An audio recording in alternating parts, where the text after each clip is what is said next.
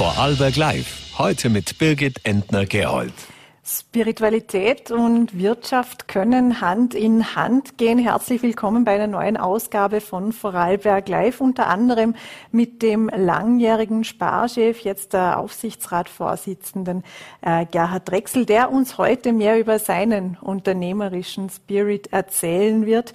Wir werfen außerdem einen Blick auf die heute angekündigten Pensionsanpassungen und die Frage, weshalb der SPÖ-Pensionistenverband damit nicht zufrieden ist. Der Vorarlberger Präsident Manfred Lackner wird dazu bei mir zu Gast sein. Und am Ende schauen wir noch kurz auf den Bodensee, wo heute die 68. Eugen-Russ-Ausfahrt stattgefunden hat. Zuerst kommen wir aber zurück zu ora et labora, bete und arbeite. Der Benediktinerpater Johannes Pausch bringt diese Worte in Verbindung mit dem Handelskonzern Spar und auch mit einer Art spirituellen Unternehmensführung, der eben diesen Konzern an die Spitze geführt habe. So schreibt er es im Vorwort des Buches, das der einstige Vorstandschef Gerhard Drechsel verfasst hat. Und eben Gerhard Drechsel darf ich nun bei mir im Studio begrüßen. Einen schönen guten Abend. Guten Abend. Herr Drechsel, auf den Spirit kommt es an mit Herz und Hirn zur Nummer eins. Das ist der Titel Ihres Buches. Äh, der Spirit ist übersetzt der Geist. Wie viel Spiritualität steckt denn nun auch dahinter?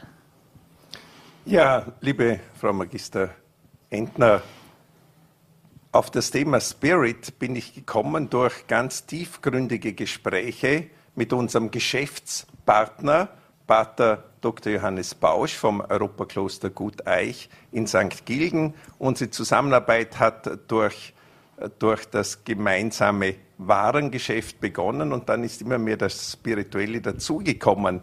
Ähm, von ihm habe ich gelernt, wie wichtig der Spirit ist in der Unternehmensführung.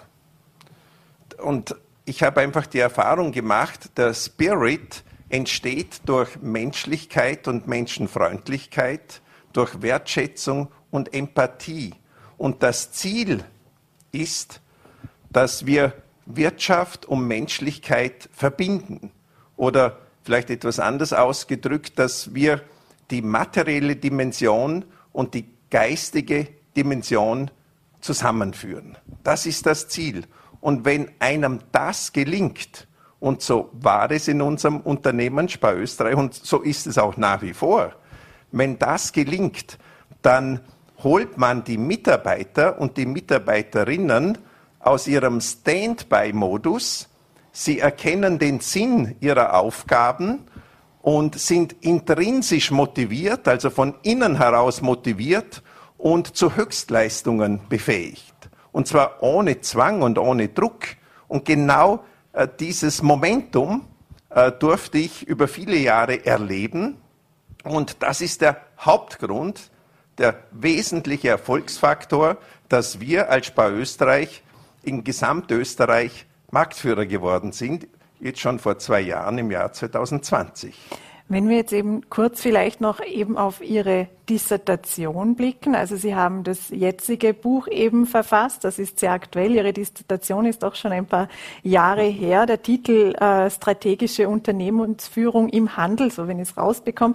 Ähm, jetzt gibt es Passt das irgendwie mit der spirituellen Unternehmensführung noch zusammen, äh, wenn Sie jetzt äh, die beiden Werke von Ihnen vergleichen? Oder was war da der Lerneffekt? Sie sind ja eine aufmerksame Beobachterin bzw. Leserin. Vielen Dank. Ja, äh, das ist schon einige Jahrzehnte her, dass ich meine Dissertation geschrieben habe, auch als Buch in einem renommierten Verlag damals veröffentlicht.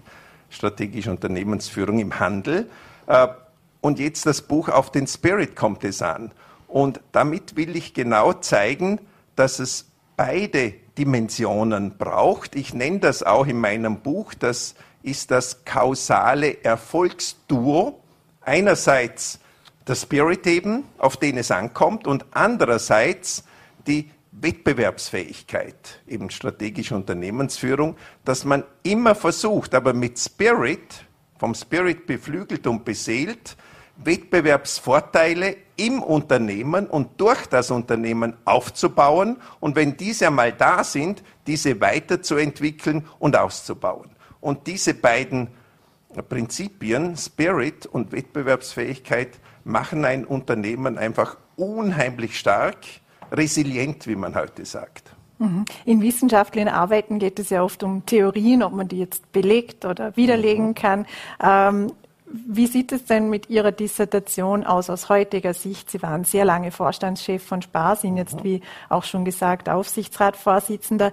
Was haben Sie über die vergangenen Jahre gelernt? Was würden Sie zum Beispiel in der Dissertation so heute nicht mehr schreiben?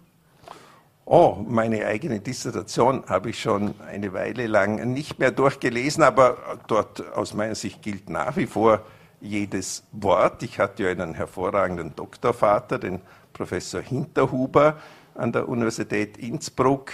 Einen anderen hervorragenden Lehrmeister hatte ich dann danach im Managementzentrum St. Gallen, den Professor Friedmund Malik, ein berühmter Vorarlberger, wie Sie wissen. Ja, äh, ich stehe weiterhin zu jedem Wort, das ich damals geschrieben habe, aber eben das Schöne ist, jetzt, was mir noch wesentlich bewusster geworden ist in den letzten Jahren, äh, dass es auch diese spirituelle Dimension gibt. Und mit Spirit meine ich einfach die Geisteshaltung. Und die Geisteshaltung ist immer der Beginn, die Ursache für alles, was danach kommt. Für alles Gute, manchmal auch für das weniger Gute. Es dreht sich ja eben in Ihrem Buch äh, vieles oder fast alles eigentlich dann auch um diesen sogenannten spirituellen Manager, der ja. diese gewisse mhm. Geisteshaltung hat. Was mhm. zeichnet denn diesen Manager aus? Und was würden Sie sagen, vielleicht als Zusatzfrage, wie lange Sie denn ein solcher Manager waren? Also wie lange es gedauert hat, dass Sie Ihre eigene Spiritualität Aha. erlangt haben? Ja, das ist natürlich immer ein fließender Prozess und, äh, und äh, das, was mir eben so Spaß gemacht hat beim Schreiben meines Buches, auf den Spirit kommt es an, ist, äh, dass ich zum Schluss gekommen bin, wir brauchen in der heutigen Zeit, wo eine Krise zur nächsten stößt, wo wir ja überlappende Krisen haben, weltwirtschaftliche und äh, gesamtgesellschaftliche, da brauchen wir erst recht, äh, ich nenne das so, eine neue Spezies von Führungskräften. Und diese neue Spezies von Führungskräften nenne ich den spirituellen Manager. Natürlich auch die spirituelle Managerin. Das gilt immer für, logischerweise für beide Geschlechter. Und äh, Ihre Frage, was zeichnet denn aus meiner Sicht den spirituellen Manager, die spirituelle Managerin aus? Äh, ich beschreibe das in einem eigenen äh, Kapitel oder Teilkapitel mit einer Fülle von Eigenschaften. Ein paar wesentliche möchte ich gerne auf Ihre Frage äh, als Antwort bringen. Der spirituelle Manager ist in erster Linie menschlich. Er handelt nach dem Grundsatz, der da heißt, behandle deine Mitarbeiter so, wie du selbst als Mitarbeiter behandelt werden möchtest. Eine ganz simple Frage, aber nur sollte man sich auch danach orientieren. Dann dann fällt einem alles viel leichter und es geht allen viel besser. Eine, eine weitere Eigenschaft des spirituellen Managers ist, äh, dass er lebendige Beziehungen herstellt. Lebendige Beziehungen zu den Kollegen, zu den Mitarbeitern, zu den Vorgesetzten, zu den Kunden, zu den Partnerlieferanten. Und aus diesen lebendigen Beziehungen entstehen wieder ganz tolle äh, Lösungen für das Unternehmen. Produkte, Sortimente, Dienstleistungen. Und äh, der spirituelle Manager gibt seinen Mitarbeitern Wurzeln und Flügel. Das ist eine ganz wesentliche Eigenschaft. Das heißt, er gibt den Mitarbeitern einerseits Wurzeln, also ein betriebliches Zuhause, ein Zugehörigkeitsgefühl, ein, das Gefühl des Angenommenseins, der Wertschätzung, der Empathie. Aber das genügt nicht. Das sind die Wurzeln. Er, der spirituelle Manager gibt seinen Mitarbeitern auch Flügel. Das heißt, er kümmert sich darum, wie könnte der einzelne Mitarbeiter, die einzelne Mitarbeiterin sich weiterentwickeln, wie könnte persönliches Wachstum erfolgen, gibt es äh, Karrieremöglichkeiten, äh, in welche Richtung auch immer gibt es äh, die Möglichkeiten, im Englischen sagt man so schön des Job Enrichments oder Job Enlargements, also interessantere Aufgabenstellungen. Und dadurch kann der Mitarbeiter kann die Mitarbeiterin persönlich wachsen. Das sind dann die Flügel. Und vielleicht eine weitere Beschreibung, ich habe ganz viele Beschreibungen drinnen, aber die mir sehr gut gefällt und den spirituellen Manager charakterisiert, äh, die heißt hier, der spirituelle Manager macht keine Vorwürfe, sondern er formuliert Wünsche. Weil wenn man nur mit Vorwürfen arbeitet, dann kommt immer was Negatives zurück, Rechtfertigungen, Gegenangriffe und so weiter. Aber wenn der spirituelle Manager, die spirituelle Managerin Wünsche formuliert, gegenüber Kollegen, gegenüber Mitarbeitern, dann schaut man ja in der Regel, dass man diese Wünsche auch erfüllen kann, dass man das Zeug dazu hat, sie zu erfüllen. Ein Punkt äh, war auch die Demut, die Sie erwähnt mhm. haben im Buch. Wie, wie, viel Demut oder aufrichtige Demut vor allem, man hört ja das Wort, man nimmt demütig was an, hört man, also diese Aussage hört man ja oft genug und weiß nicht, ob sie ernst gemeint ist. Aber wie viel Demut ist denn notwendig auch eines Managers gegenüber seinen Mitarbeiterinnen und Mitarbeitern? Ja, Demut ist auch eine Eigenschaft des spirituellen Managers. Und zwar möchte ich das so formulieren, Demut vor den eigenen Stärken, damit sie nicht zu Hochmut werden. Ich habe die Erfahrung gemacht, viele Manager haben das Problem, dass sie sehr eitel sind. Und das ist einfach nicht gut. Und da hilft dann eine gesunde Portion Demut, hilft dagegen. Sie sprechen sich ja auch gegen diesen einen sogenannten Ellbogenkapitalismus mhm. aus. Aber wenn man jetzt auf Ihre Biografie schaut, auf, auf die Geschichte von Spar Österreich, die Entwicklung, man kann sich ja kaum vorstellen, dass da nie die Ellbogen ausgefahren wurden. Kann es tatsächlich funktionieren, ähm, eine solche Karriere, einen solchen Unternehmenserfolg einzufahren, ohne jemals doch ein wenig den Ellbogen rausgeholt zu haben? Jetzt kommt darauf an, was Sie unter Ellbogenkapitalismus verstehen. Äh, die Spar Österreich von ihren Gründern her, ähm, wir sind jetzt in der dritten Generation, wir sind nie ähm, nach den Prinzipien des Ellbogenkapitalismus vorgegangen. Nie. Ich, ich würde keinen einzigen führenden Repräsentanten der Spar Österreich kennen, der so, ähm, den man so charakterisieren könnte. Äh, unsere Gründer waren immer sehr empathische Menschen und, und haben geschaut, dass sie in erster Linie für ihre Mitarbeiter da sind und für ihre Kunden da, da sind. Das ist letztlich das, worauf es ankommt. Und in der heutigen Zeit, wo es überall, in allen Branchen, in allen Ländern, äh, jetzt sage ich mal in, in Europa, überall einen eklatanten Personalmangel gibt, da ist umso wichtiger, die Mitarbeiter und Mitarbeiterinnen, ich sage gerne dazu, auf Händen zu tragen und natürlich immer für die Kunden da zu sein, kompromisslos für die Kunden da zu sein. Und das ist das Gegenteil von Ellbogenkapitalismus. Mhm. Sie haben, ich habe mal ein Zitat nämlich aus Ihrem Buch noch notiert, das da dazu passt. Den Wettbewerb gewinnt man mit Rennpferden und nicht mit Ackergäulen. Wie schafft man es denn als Unternehmen, äh, die besten Rennpferde zu gewinnen und auch mhm. zu halten, eben in einer Zeit wie diesen, wo auch äh, an allen Ecken und Enden Arbeitskräftemangel herrscht? Ja, der Dreh- und Angelpunkt für unternehmerischen Erfolg liegt in der Qualität der Führungskräfte.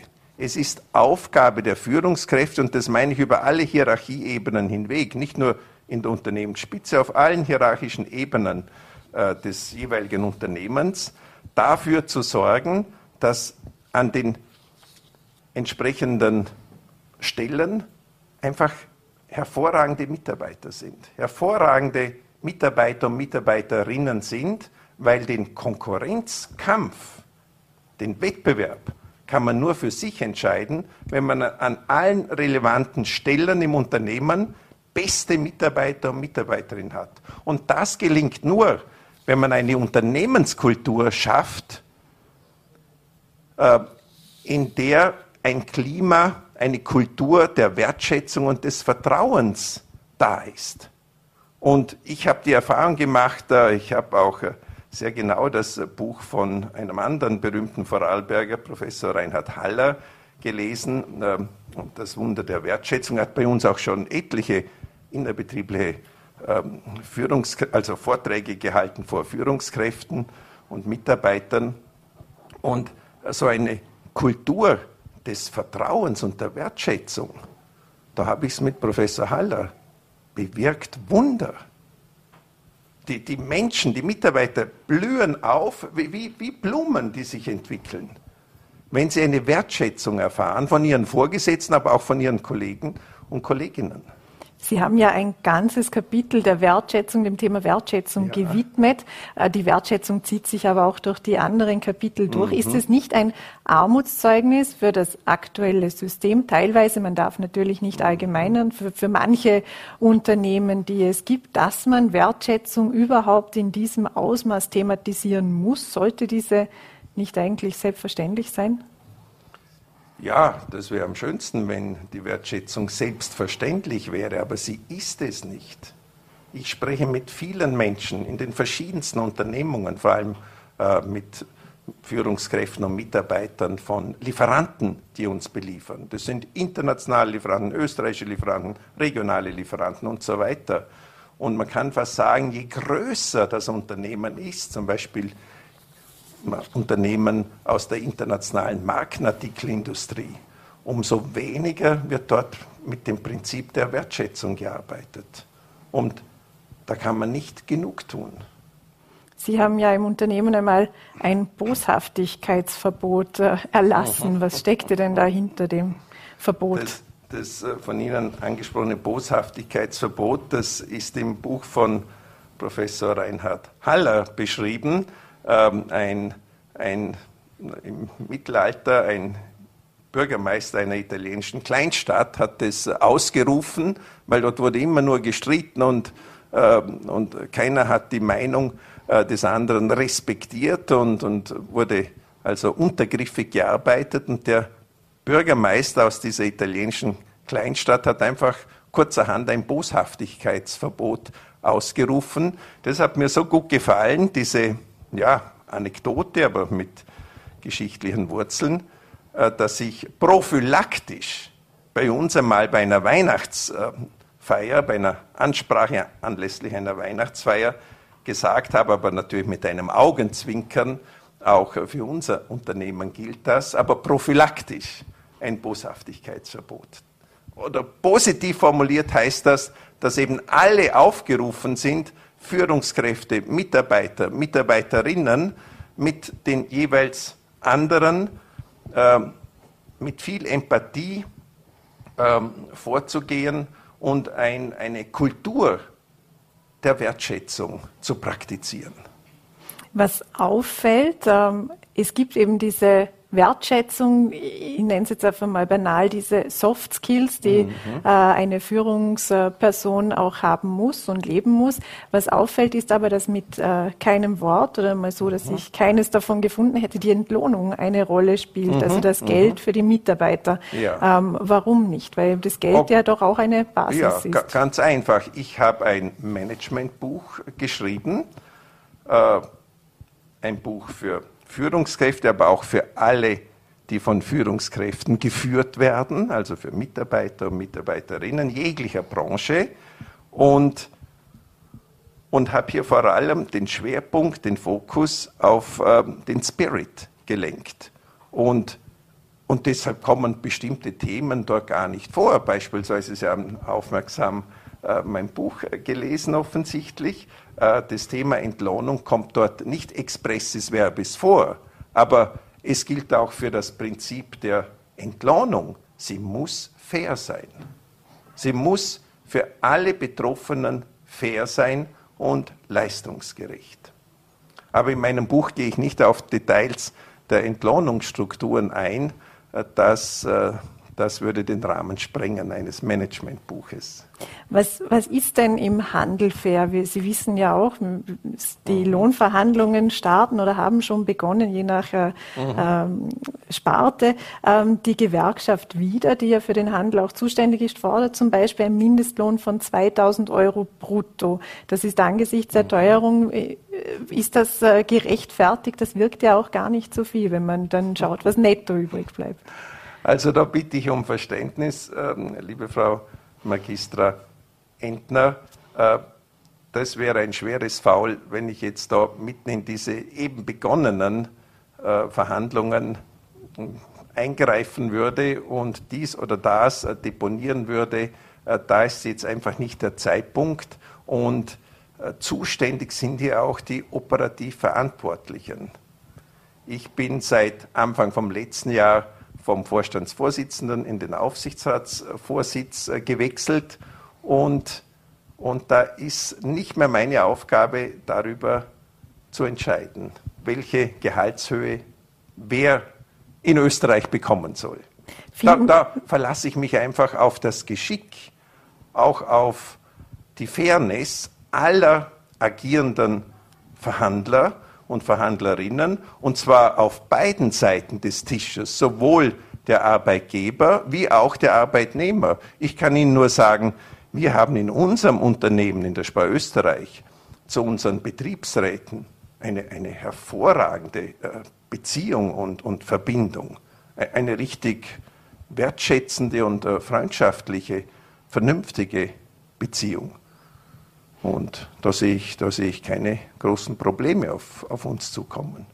Ich hoffe, das gilt für die gesamte Branche und für die gesamte Wirtschaft in Österreich. Vielleicht auch generell gefragt, äh, weil es auch um Wertschätzung geht, um Fairness. Ist das Gehaltsniveau eben im Handel Ihrer mhm. Meinung nach auch rückblickend vielleicht äh, äh fair genug? Ja, ich glaube, man kann eines sagen. Das hat auch die äh, fürchterliche Pandemie, Corona, gezeigt. Äh, immerhin sind wir jetzt schon im dritten Jahr der Corona-Pandemie, hat ja bekanntlich im März 2020 begonnen hier, hier in Mitteleuropa. Und das hat eines gezeigt, all along, ich sage nicht von heute auf morgen, aber all along werden alle Mitarbeiter und Mitarbeiterinnen in den, in den äh, infrastrukturell wesentlichen, lebensnotwendigen Wirtschaftsbranchen äh, höhere Gehälter brauchen. Das sind Lehrer und Lehrerinnen, das sind Pflegekräfte, äh, Krankenschwestern, Ärzte, das sind Lkw-Chauffeure, aber auch äh, Mitarbeiterinnen vor allem in der Gastronomie und Hotellerie, äh, Verkaufsmitarbeiterinnen im Handel, die sind alle äh, lebensnotwendig. Und das ist durch die Pandemie uns allen bewusst geworden. Und all along, äh, auch Kindergärtnerinnen zum Beispiel, all along wird man dort mit dem Gehaltsniveau sukzessive hinaufgehen müssen. Sonst wird es keine Lkw-Fahrer mehr geben und keine Kellner mehr und keine Köche mehr. Mhm. Aber das kann nicht von heute auf morgen gehen. Aber man muss beginnen. Vielleicht als abschließende Frage auch, weil eben Sie haben die Pandemie angesprochen. Jetzt haben wir den Krieg in der Ukraine, mhm. die starke Inflation. Ähm, Sie schreiben in Ihrem Buch, Veränderung ist eine Kunst. Äh, man mhm. muss mit dem Wandel mit Wandel auch umgehen können. Ähm, wie blicken Sie denn auf die Zukunft jetzt als Aufsichtsratsvorsitzender? Was raten Sie denn aber auch der zukünftigen Generation von Führungskräften und Managern, Managerinnen eben mit dem Wandel, der scheinbar sehr lange und fortschreitend ist, umzugehen? Ja, ich äh, beschreibe das in einem eigenen Kapitel in meinem Buch, ähm, zum Schluss hin äh, in meinem Buch, dass es sehr wichtig ist für Unternehmen, das Prinzip der Evolution, das wir ja aus der Biologie kennen, anzuwenden, nämlich die evolutionäre Weiterentwicklung des Unternehmens. Nicht die revolutionäre, sondern die evolutionäre Weiterentwicklung des Unternehmens. Und dass es deshalb zwei ganz wichtige Prinzipien gibt für die Zukunftsfähigkeit jedes Unternehmens. Das Unternehmen sollte wachsen können, aber muss sich dabei auch wandeln. Also Wachstum und Wandel, das bedingt sich gegenseitig. Wenn ein Unternehmen nur wächst und sich dabei nicht wandelt, sprich den geänderten Umweltbedingungen anpasst, wenn es sich nicht anpasst, dann wird das Wachstum ins Leere laufen, nicht? Und man sieht es an bei allen erfolgreichen Unternehmungen weltweit. Erfolgreich sind jene Unternehmungen, egal aus welcher Branche sie kommen, die ein schönes Wachstum hingelegt haben, aber sich dabei gleichzeitig im evolutionären Sinn gewandelt haben. Das ist das Prinzip, Wachstum und Wandel. Herr Dr. Drechsel, dann danke Ihnen sehr herzlich für die Zeit und die Einblicke und wünsche Ihnen noch einen schönen Abend. Vielen herzlichen Dank auch Ihnen. Einen schönen Abend.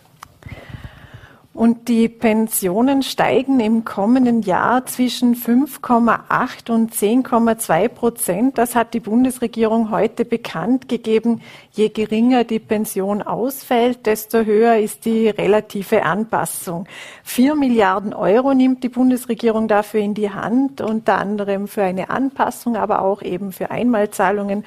Und laut SPÖ und deren Pensionistenverband ist das angesichts der Teuerung noch immer zu wenig. Und darüber darf ich nun mit dem Präsidenten des Vorarlberger Pensionistenverbandes, Manfred Lackner, sprechen. Einen schönen guten Abend. Abend.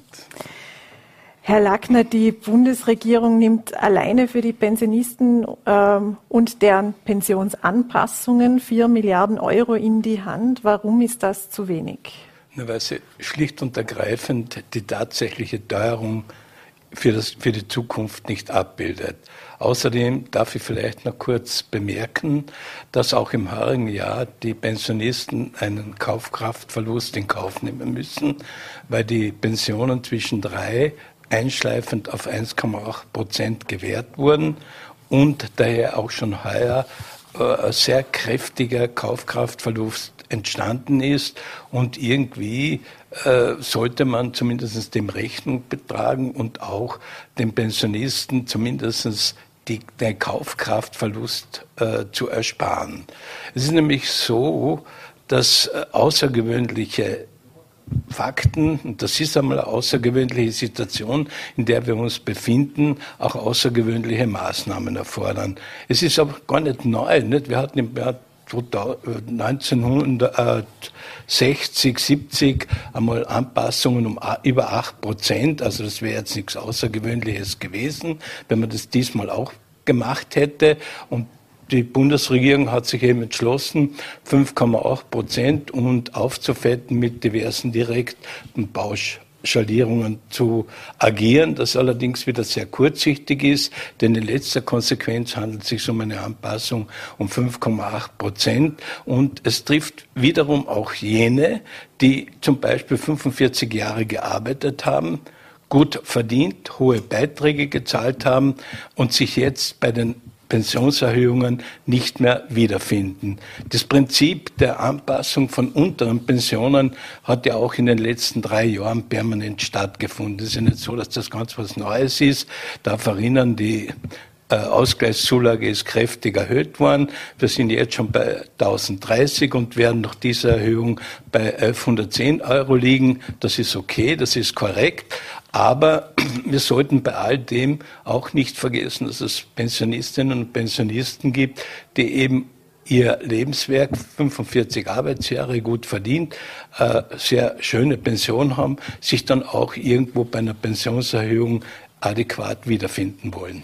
Wenn Sie das gerade ansprechen, es gibt ja auch Experten, die eben die soziale Staffelung unter anderem auch als Aushebelung unter Anführungszeichen jetzt des Versicherungsprinzips äh, sehen. Sprechen Sie darauf an? Also hätten die jetzt 10,2 Prozent, wenn man das als Obergrenze nimmt, Anpassung plus Einmalzahlung, mhm. hätte das jeder bekommen sollen? Na, ich denke, es hätte jeder gleichzeitig, weil das eben ein Versicherungsprinzip ist, hätte jeder diese 10,2 Prozent oder 10 Prozent ist eine Verhandlungssache.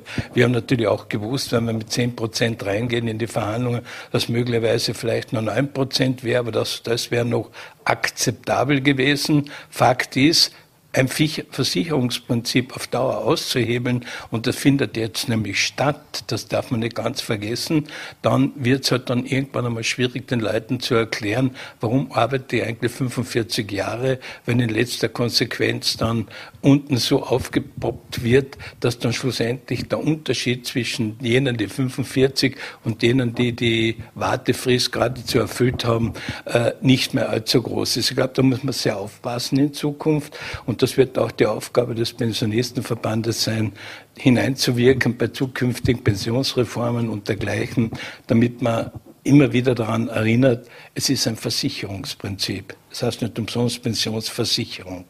Aber das heißt im Grunde, die Obergrenze der Erhöhung, die sollten alle bekommen. Die sollten alle bekommen, weil sie haben die letzten Jahre teilweise eben weniger, also die 1,8 Prozent nur bekommen. Viele haben überhaupt nur fix Fixbeträge bekommen und das war die letzten drei Jahre so. Zumindest habe ich so in Erinnerung, dass also jene, die also länger gearbeitet haben, viel, also gute Pensionen haben, permanent mit irgendwelchen Fixbeträgen abgespeist worden sind und, und das ist sehr wichtig, also weit unter jenen Prozentsatz, der eigentlich allen anderen zugestanden wurde. Also wenn ich mir die Pensionserhöhungen der vergangenen Jahre anschaue, dann war die Untergrenze immer die durchschnittliche Inflationsrate, ja. die hat jeder bekommen und die soziale Staffelung wurde dann eben äh, berücksichtigt. Im vergangenen Jahr waren es zum Beispiel 1,5 Prozent wie es auch die Inflation war und dann die 3,5 Prozent als, als maximale Größe. Ist da das Problem, äh, bei, liegt da das Problem bei der Berechnung der Inflation an sich? Wird die zu langfristig im Voraus berechnet? Naja, sie, sie trägt dem halt nicht Rechnung, so wie heuer. Nicht? Wir haben vom August letzten Jahres bis Juli des heurigen Jahres, da bildet sich die 5,8 Prozent ab. Würden wir allerdings den August, September und dann auch vielleicht noch den Oktober mit hineinnehmen, da wäre dieser Prozentsatz natürlich nahe der 8 Prozent. Da würde sich ganz ein anderes Bild darstellen sein und daher wird auch, werden auch Überlegungen laut, die nicht mehr von August bis Juli äh, das abzubilden, sondern von Januar bis Dezember um oder November, um besser agieren zu können und damit eben auch die Pension oder die Anpassung der Pension etwas realistischer erfolgen kann. Würden Sie das unterstützen, wenn es jetzt eine Berechnung Dezember bis November zum Beispiel gäbe? Ja, das natürlich, das ist ja der Wille. Wir haben das auch im Seniorenrat so besprochen, weil wir sehen, dass wir mit dieser alten Berechnungsmethode gerade in Ausnahmesituationen wie jetzt eigentlich an Grenzen stoßen und daher äh, wäre es vielleicht sinnvoller, das eben so abzubilden, dass man näher bei den realen Inflationsraten wäre. Jetzt wird es ja im kommenden Jahr wieder das gleiche Thema mit den Anpassungen geben. Also es wird ja. jetzt wahrscheinlich jetzt vorerst nichts an der Berechnungsmethode geändert oder es werden dann die Monate anders berücksichtigt werden müssen. Aber wie sieht es denn aus? Die 5,8 Prozent, die werden bei allen mit eingerechnet. Das andere sind Einmalzahlungen. Dann geht es wieder von vorne los. Dann wird aber die höhere Inflation ja auch wieder mitberechnet. Ist das jetzt alles nur unfair oder nur zu spät, Ihrer Meinung nach? Naja, es ist halt zu spät. Und die 5,8 Prozent, wie gesagt, noch einmal bilden das nicht ab. Und wir werden uns nächstes Jahr, und das wird so sicher wie das Amen im Gebet, nicht wieder, so wie heuer, mit viel Einmalzahlungen behelfen können, weil das Spiel wird irgendwann einmal ein Ende haben.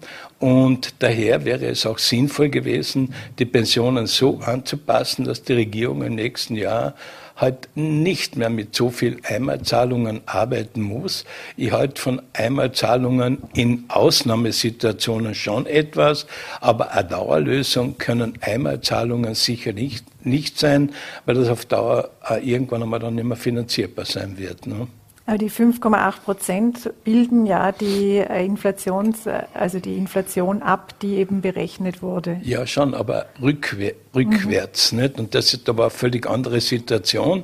Wir hatten ja zum Beispiel bei den 1,8 Prozent, wie wir das beschlossen haben für heuer, da haben wir noch, waren wir noch ziemlich nahe, auch am Ende des Jahres bei diesen 1,8 Prozent. Allerdings im Januar hat sich dann, oder im Dezember hat sich das schon abgezeichnet, dass es gegen 5 fünf Prozent und mehr sein wird. Wir haben dann das erste Mal darüber gesprochen, ob man nicht noch eine zwischenzeitliche Anpassung und das nachholt, weil klar war, dass es dann gegen 5, 6 und 7 Prozent gehen wird und der Kaufkraftverlust für viele Pensionistinnen und Pensionisten doch enorm sein wird. Das wollten die Bundesregierung nicht. Sie hat gesagt, wir warten jetzt lieber bis endgültig bis Juli klar ist, wie hoch der Prozentsatz sein wird. Es war halt leider nicht in Ordnung, das war nicht richtig. Man hätte hören, auf diesen Seniorenrat hören sollen, weil der Seniorenrat doch äh, Sensorium hat für die Pensionisten, weil sie jeden Tag mit den Leuten sprechen. Und ich habe jeden, jedes Jahr sehr, sehr viele Menschen bei mir und ich kenne die Einkommenssituation der Menschen nur allzu gut. Und Sie können mir glauben, mit 1050 Euro äh, ist man sicher nicht äh, besonders gut bestückt mit den finanziellen Geschichten. Also da kann man nicht sagen, dass er üppig ist, weil er Ausgleichszulage, der deckt minimal gerade das Wesentliche ab, aber große Sprünge kann man mit einer Ausgleichszulage oder auch knapp darüber sicherlich nicht machen. Die FPÖ hat heute aufhorchen lassen damit, dass sie eine vierteljährliche Anpassung fordert, eben in Ausnahmesituationen, wenn die Inflation äh, über 10 Prozent steigt oder steigen sollte. Wäre das sinnvoll?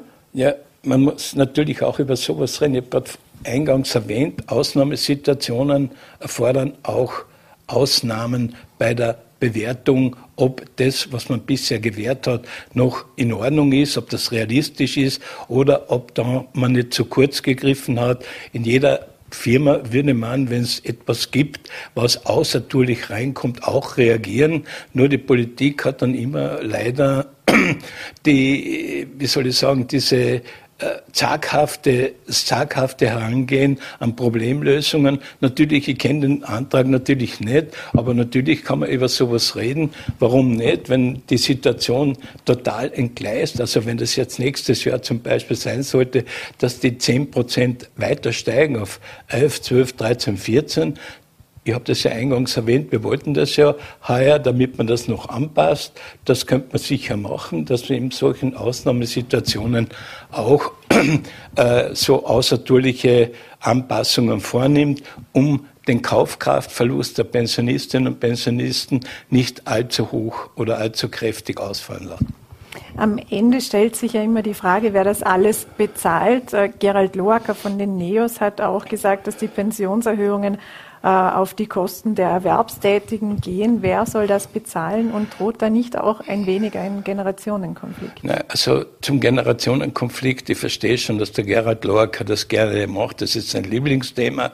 Allerdings, glaube ich, ist er da schlecht beraten, wenn er auf dem Pferd weiterreitet, denn es gibt diesen Generationenkonflikt nicht. Der wird nämlich künstlich herbeigeredet. Es gibt ihn nicht. Ich komme sehr viel mit Leuten zusammen, also nicht nur mit Eltern, sondern auch mit sehr vielen Jungen. Ich habe selber Kinder, ich habe Enkelkinder und ich habe Verwandte, die Kinder und Enkelkinder haben und die kann wirklich beim besten Willen nicht feststellen, dass die mir jeden Tag sagen, du Opa, ich glaube, wir müssen jetzt anfangen bei euch sparen, wer kommt uns zu teuer und wir können das nicht finanzieren. Ich glaube, das ist ein Märchen.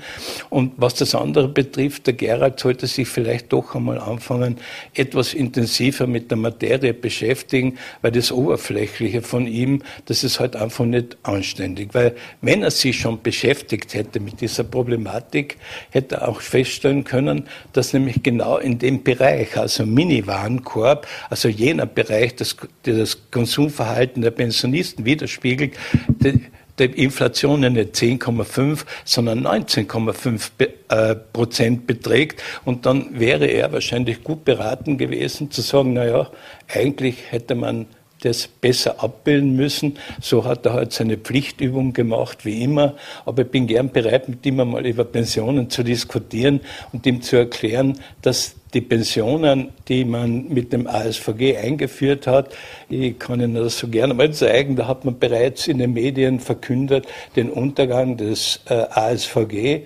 Wir schreiben jetzt 70 Jahre später und das ASVG erfreut sich weiterhin großer Beliebtheit und das soll auch so bleiben und das ist die Aufgabe der Politik, dass das auch in Zukunft gewährleistet ist. Die Frage bleibt dann aber am Ende trotzdem, wer das finanzieren soll und, und wie sich das denn alles ausgehen soll. Naja, es ist finanzierbar, das wissen wir. Es ist die Frage, ob es finanziert, sagen, ob man es finanzieren will. Wenn man es finanzieren will, wird man das auch finanzieren können. Ich darf nur erinnern, in der Pandemie, also da war man mit der Finanzierung von äh, sage jetzt einmal von Industrie, von Kurzarbeit und dergleichen relativ großzügig und schnell. Das ist auch in Ordnung. Und da hat man nicht lange gefragt, ob wir uns das leisten können. Da hat irgendjemand gesagt, koste es, was es wolle. Und nach dem Prinzip ist man auch verfahren. Also ich habe keine Bedenken, dass man das nicht finanzieren kann, denn der Großteil oder ein Großteil dieser äh, Erhöhungen geht über Steuern und Beiträge wieder zurück und der Rest wird dann halt auch in den Konsum. Wenn das wegfällt, das muss man auch dazu sagen, die Gruppe der Pensionisten ist ein nicht unwesentlicher Wirtschaftsfaktor in Österreich. Ich darf nur erinnern, was da alles passiert Leistungen, die geboten werden, äh, Reisen, und so weiter. Das Kaufverhalten der Pensionisten wird natürlich eher in den Konsum gehen. Viele legen natürlich etwas zurück, aber im Großen und Ganzen sind die Pensionisten ein nicht unwesentlicher Wirtschaftsfaktor in dieser Republik. Aber können Sie sagen, wie es am Ende finanzierbar sein wird? Wir wissen ja, es äh, gehen jetzt die Babyboomer langsam in Pension, es äh, fehlen Arbeitskräfte überall. Wir kennen die demografische Entwicklung, es zahlen weniger ein als früher, also relativ gesehen. Wie ist das Pensionssystem aufrechtzuerhalten?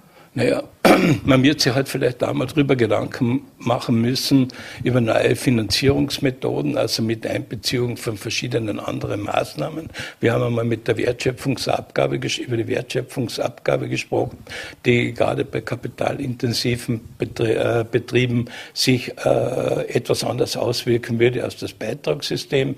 Hier kann man ansetzen und genau über das wird man in Zukunft jetzt einmal reden müssen.